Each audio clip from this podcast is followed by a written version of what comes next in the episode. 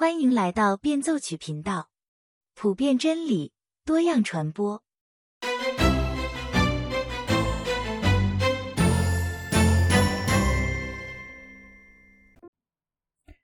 大家好，今天我们来谈的话题是阴谋论。《达芬奇密码》一出版，在全世界引起了很大的反响，基督教世界也不例外。为什么《达芬奇密码》里关于基督教的阴谋论比正统基督教更受欢迎？为什么会有那么多人相信它？作为基督徒，我们应该怎样拆穿那些针对基督教的阴谋论？在互联网时代，AI 造假就是一个案件那么容易的事，基督徒应该如何辨别阴谋论，不被阴谋论所利用而成为假消息的传播工具？今天的节目里，我会给大家推荐一位基督徒侦探，让他和罪犯几十年斗智斗勇的经历，来帮助我们识别谎言、推理真相。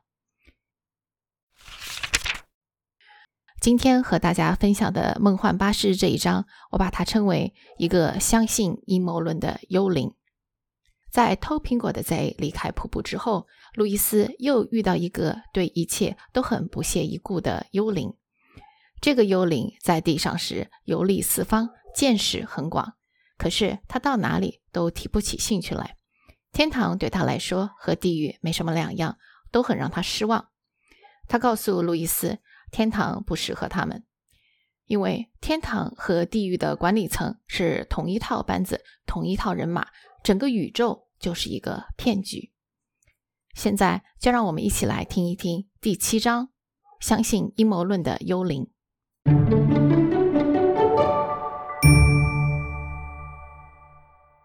我看到偷苹果的贼离开，感觉有点幸灾乐祸。但当我注意到周围没有其他人，只有我和瀑布巨人在一起时，我也无法继续下去。他似乎没注意到我，但我还是很不自在。于是我故意装作若无其事的样子，转身离开。我踏上平坦的岩石，继续往下走去，却开始感觉疲惫不堪。看着河床间迅速穿梭的银鱼，我真恨不得自己也能钻进水里去游泳。想回去了吗？近处有个声音说道。我转过身，看见一个高大幽灵背靠着树站着，嘴里嚼着一根影子一般的雪茄。他身材瘦削，看起来个性很顽强的样子，满头白发，声音粗哑但颇有涵养。我感觉他是那种很可靠的人。我要走了，我想看的都看到了。你不想留下来吗？那全是宣传手法，我们根本就不可能留下来。这里的东西没法吃，水没法喝，光是在草地上走走就要花上所有的时间。我们怎么可能住在这里？他们说可以留下来，可是我告诉你，这全是广告噱头。那你为什么要来？我不知道，我只是想来看一看而已。我是那种喜欢眼见为实的人。无论去哪里，我都会去瞧一下那些受到吹捧的东西。就好比我去游历东方的时候，去瞧了一下北京。北京怎么样？不怎么样，只是一个招揽观光客的陷阱罢了。围墙后面还是围墙。我每个地方都去过：尼加拉瓜大瀑布、金字塔、盐湖城、泰姬玛哈陵。感觉如何？不值得一看，全都是广告噱头。并且都是由同一批人运作着，你知道吗？有个全球联盟可以决定将哪些地方变成观光景点，选哪里他们无所谓，只要宣传做得好就行了。你住在下界的城市里很久了吧？你是说被他们称为地狱的那座城市吗？那里也没什么特别的，他们让你以为那里有熊熊烈火和凶神恶煞，在铁架上被烤得滋滋作响的那些名人，但当你到了那里。才发现它和其他城市没什么两样。我更喜欢上面这里。我不明白谈这些有什么用。这里挺漂亮的，和其他地方的公园一样美丽，但是对我们来说很不舒服。好像有个说法是，只要你待在这里，就可以变得比较坚实，越来越适应这里。我知道，这不还是些老掉牙的谎言吗？我这辈子听的就是这套陈词滥调。在幼儿园里。他们告诉我，只要听话就会过得很开心。在学校里，他们又告诉我，只要继续学习拉丁文，学习就会越来越容易。结婚一个月后，几个笨蛋告诉我，婚姻刚开始总会有点不适应，不过只要多多努力，就会好起来。可是二战期间，为什么没人说只要勇敢的继续上战场当枪靶子，好日子终究会到来？所以呀，照我说，如果有人够蠢，别人说什么他都相信的话，那这帮人自然会继续使用那套老掉牙的把戏。可是他们是谁呢？这里有没有可能是另一个人在管理吗？全新的管理层吗？你可别相信那一套，从来就没有过新的管理层。你会发现这些人还是同一批坏蛋。我太清楚那一套了。老妈走进你卧室，从你身上打探出她想知道的所有底细，结果你发现他其实跟老爸是同一阵线。难道我们不知道，所有战争的敌对两方都是由同一批军火商在经营吗？犹太教徒和梵蒂冈，独裁者和民主国家，其他所有团体背后也都是由同一家公司在操作。上界这里的所有东西，跟下界那座城市一样，都是同一批人在管理。他们现在正在看我们的好戏呢。我以为他们两边水火不容。你当然这么以为，毕竟这是官方说法。可是有谁亲眼见过他们两边真正的打起来过？他们只不过说说而已罢了。如果双方真的在交战，为什么不付诸行动？你难道看不出来？如果官方说法属实，上界的人一定会去攻击下界城市，杀个片甲不留。他们本领那么大，如果真的想解救我们，肯定办得到。可是显然，他们最不想做的就是终止所谓的战争，说穿了就是让战争继续进行。他的说法令我不安，偏偏言之有理，我没有吭气。反正有谁愿意被拯救呢？在这里能干嘛呢？那在下界又能干嘛呢？可不是吗？反正不管怎么样，他们都把你吃的死死的。如果你可以拍板的话，你会怎么做？又来了，又是要我拟个计划？难道不该是管理层找点东西来娱乐我们吗？那是他们的工作，凭什么要我们来代劳？这就是牧师和道德家把世界搞得乱七八糟的原因。他们老是要求我们改变自己，可是如果管理层的人这么聪明，又如此无所不能。干嘛不找出些方法让大家都满意呢？说什么我们会越来越坚硬，草地也无法伤到我们的脚，完全是胡说八道。打个比方吧，如果你去一家饭店，他们用的鸡蛋都是臭的，你跟老板抱怨，老板既没有道歉，也没有换供货商，相反，他告诉你，如果你坚持吃下去，过一段时间你就会习惯这些臭蛋了。那你该怎么办？幽灵停顿了一会儿，接着说：“反正啊。”我是要走了，你要一起来吗？按照你这么说，去哪儿都一样，但至少这里不会下雨。那只不过是现在还没下雨而已。我的经验告诉我，早晨天气这么好，待会儿肯定会下雨的。如果这里下起雨来，就糟透了。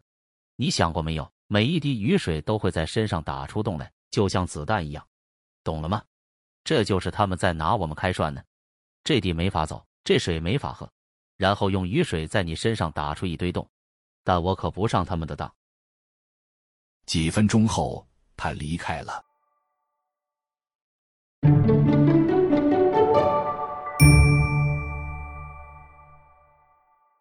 在这一章里，路易斯向我们介绍了一个看穿一切的阴谋论家。幽灵认为，整个世界就是被一个组织管理的，他们又唱红脸，又唱白脸。我们被蒙在鼓里，还以为真的有天堂和地狱两个势不两立的对立方。其实啊，他们都是穿一条裤子的。这里我们看到幽灵的一个逻辑：无论他怎么做，他的渴望都无法得到真正的满足。所以，幽灵的结论就是：我们都被骗了，从头到尾，我们都是生活在一个骗局之中。那么，路易斯是怎么解释的呢？他在《返璞归真》这本书里说道：“受造之物从来不会具有某种无法满足的渴望，因而感到饥饿就有食物这种东西存在；小鸭想游泳就有水这种东西存在；人有性欲就有性这种东西存在。我如果发现自己心中的一个渴望在这个世上万事万物都无法满足，那么最可能的解释就是。”我是为了另一个世界而造，尘世之间没有一种快乐能够满足这种渴望，并不证明宇宙是一场骗局。尘世的快乐可能原本并不是要满足它，只是要激起这份渴望，暗示那一个真实的东西。我想，经过这几年的风波，不管是美国大选也好，新冠疫情也好，我们都应该很了解阴谋论了吧？其实，阴谋论由来已久，在社交媒体还没有开始的时候，就已经有了各种各样的阴谋论。就连宗教改革家马丁·路德晚年的时候，也相信了关于犹太人的阴谋论。他认为犹太人偷基督徒的孩子，在水井里放毒，毒杀他们，等等等等。现代人的阴谋论本质依然不变，只是内容有点升级。比如说，有的阴谋论家认为人类从来没有登上过月球，地球是平的。九幺幺的恐怖分子袭击是美国自己弄出来的。为什么这些明明都可以查证的阴谋论，却能让人笃信不疑呢？用卡尔·楚曼的话来说，人之所以相信阴谋论，有两个原因。第一个原因呢，是现代西方人基本上都有稳定的工作，生活安逸。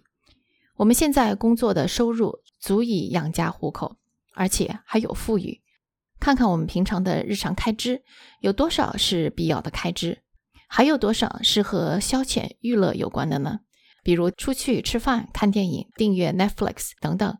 你会发现，我们在娱乐方面的开支比之前的任何一代人都多得多。那为什么我们如此看重娱乐呢？因为我们的生活是十分的单调。从工业革命以来，我们就再也不用靠天吃饭，到地里去劳作。技术解放了人类，让我们有大量的空余时间。那么多空余的时间，我们用来干嘛呢？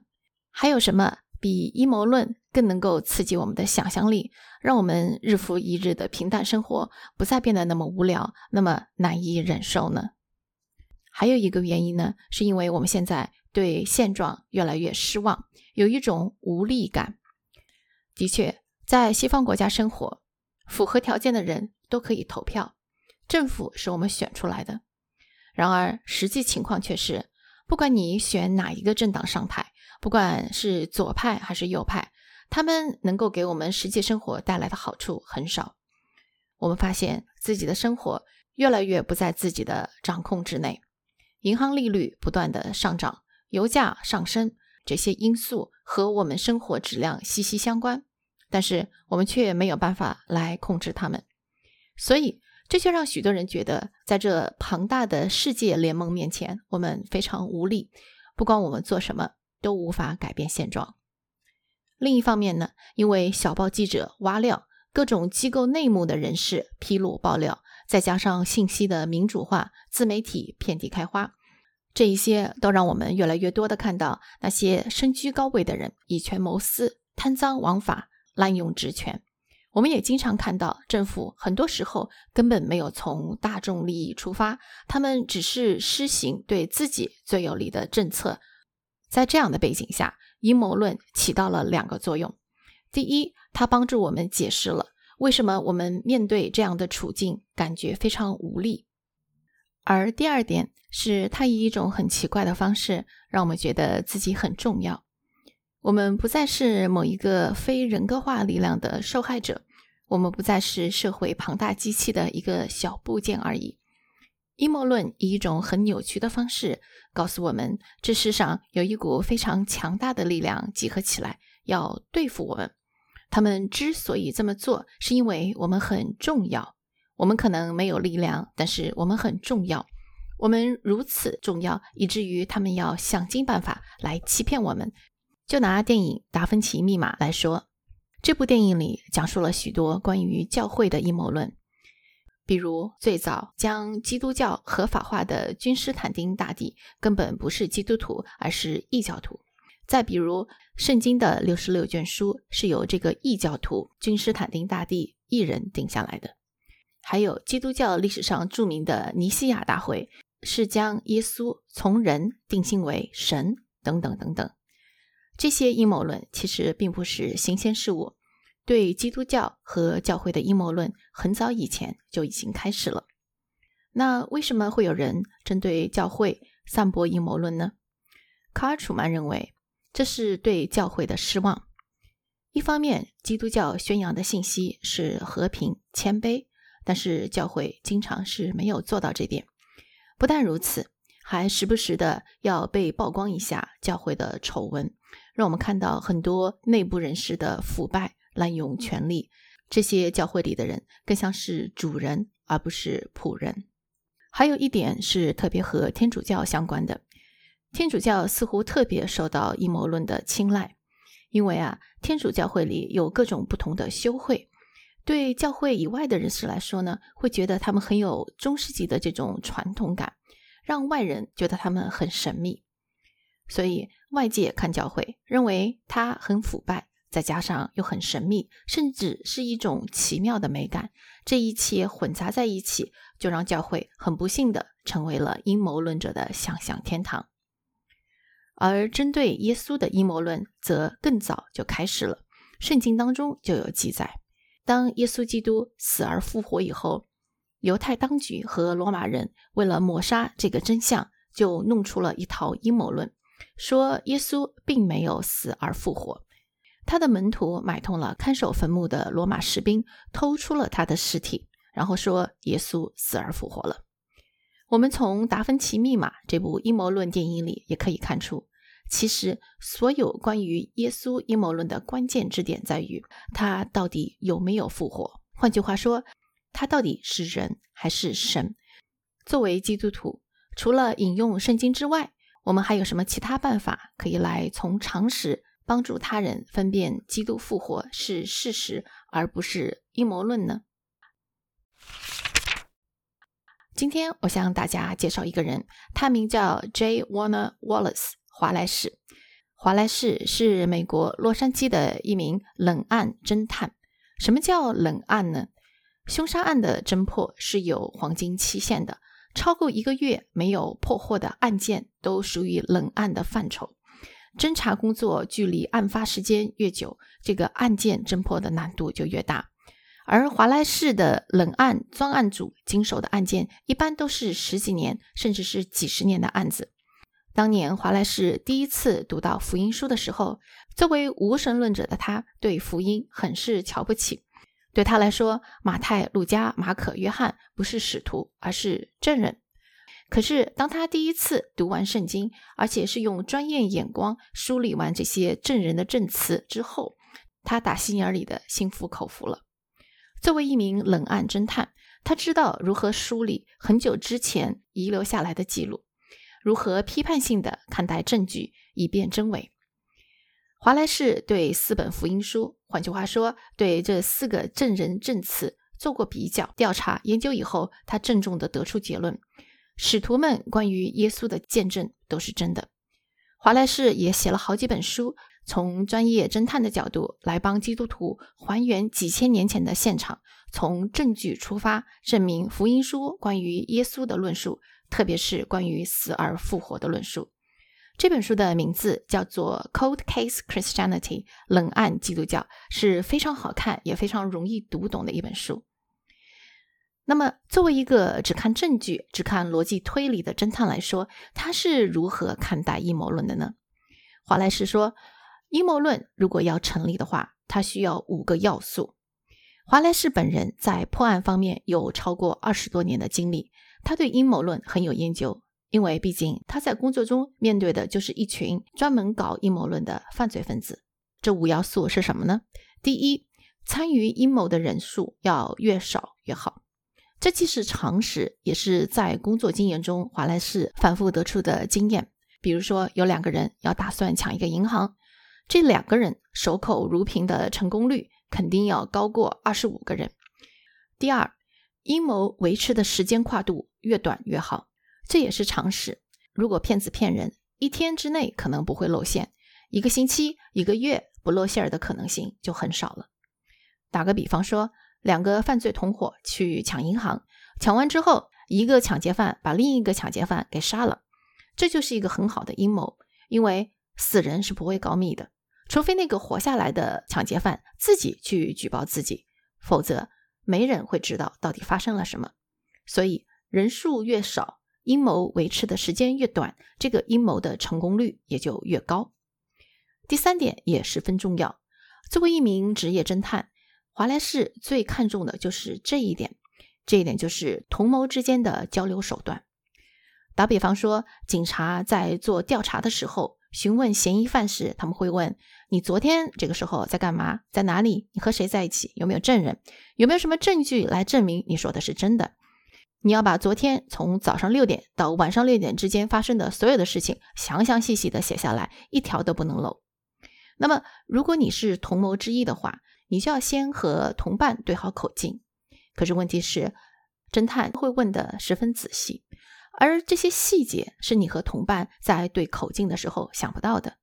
而且问题越多，问的越仔细，这些同谋的口径就越有可能对不上号，因为他们这些都是编出来的。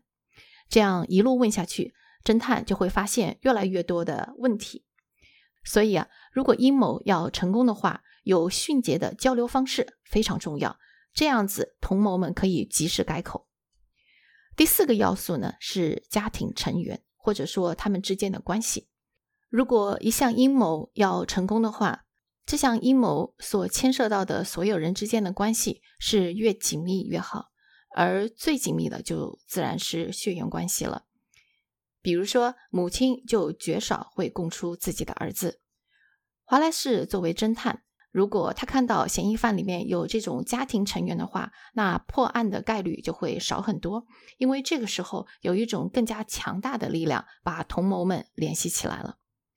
第五点，最后一点是压力。如果这些同谋没有遇到任何压力的话，他们是不会招的。现在当然是没有刑讯逼供了。但是在审讯嫌疑犯的时候，不用暴力也一样可以让人感到很多压力。每个人都有自己的软肋。如果警察在问话的时候不威胁嫌疑犯，而是他的家人朋友的话，这往往也都能成功。所以你看，如果一项阴谋论要能成功的话，第一，他需要参与的人越少越好，实施的时间越短越好，而且他们之间还要有绝佳的交流工具。最好都是血缘关系或者是死党，然后都要是铁血硬汉，能够扛得住各种各样的压力，肉体的、精神的等等，要符合这五项要素，阴谋才有可能成功。那么我们现在带着这五点要素来看使徒们关于耶稣死而复活的见证。第一，人数，在这里我们看到是有很多人参与进来，至少有十二个使徒。这十二个使徒异口同声，而且圣经上还有其他的记载，在一个场合下，有超过五百个人亲眼见到了死而复活之后的耶稣。第二点是时间，如果使徒说的是谎言的话，他们不是熬上一天两天就够了，他们要足足说上五六十年的谎。想想看，这样的可能性有多大？第三是交流方式。使徒时代不是人手一部 iPhone 可以视频通话，那个时候的书信来往都很慢，更不要说这些见证人，有的是在印度，有的在耶路撒冷，有的在罗马，有的在北非，各个地方都有，同一口径怎么可能呢？第四点是血缘关系，在这些使徒或者见证人里面，绝大多数他们是不认识的，特别是马太，马太曾经做过税吏。而税吏是一项最被犹太人仇恨、歧视的职业。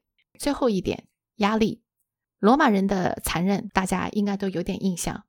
如果耶稣没有死而复活，有两个办法很容易证明：罗马人他们可以直接把耶稣的尸体从墓穴里拖出来，游街示众，谣言不攻自破；再或者，他们可以对使徒们这些见证人们刑讯逼供。但是不管他们如何的施加压力，所有这些见证人都没有改口。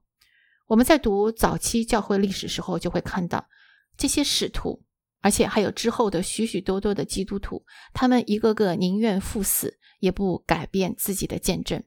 从使徒形状开始，早期的教会历史就是一部血淋淋的殉道史。所以，如果再有人说使徒的见证不可靠，这有可能是串通起来的阴谋。你可以说，嗯，可能吗？当然有可能，万事都有可能。可是这种解释合理吗？可信吗？当然不合理，当然不可信。最后还要考虑的一点呢，是动机。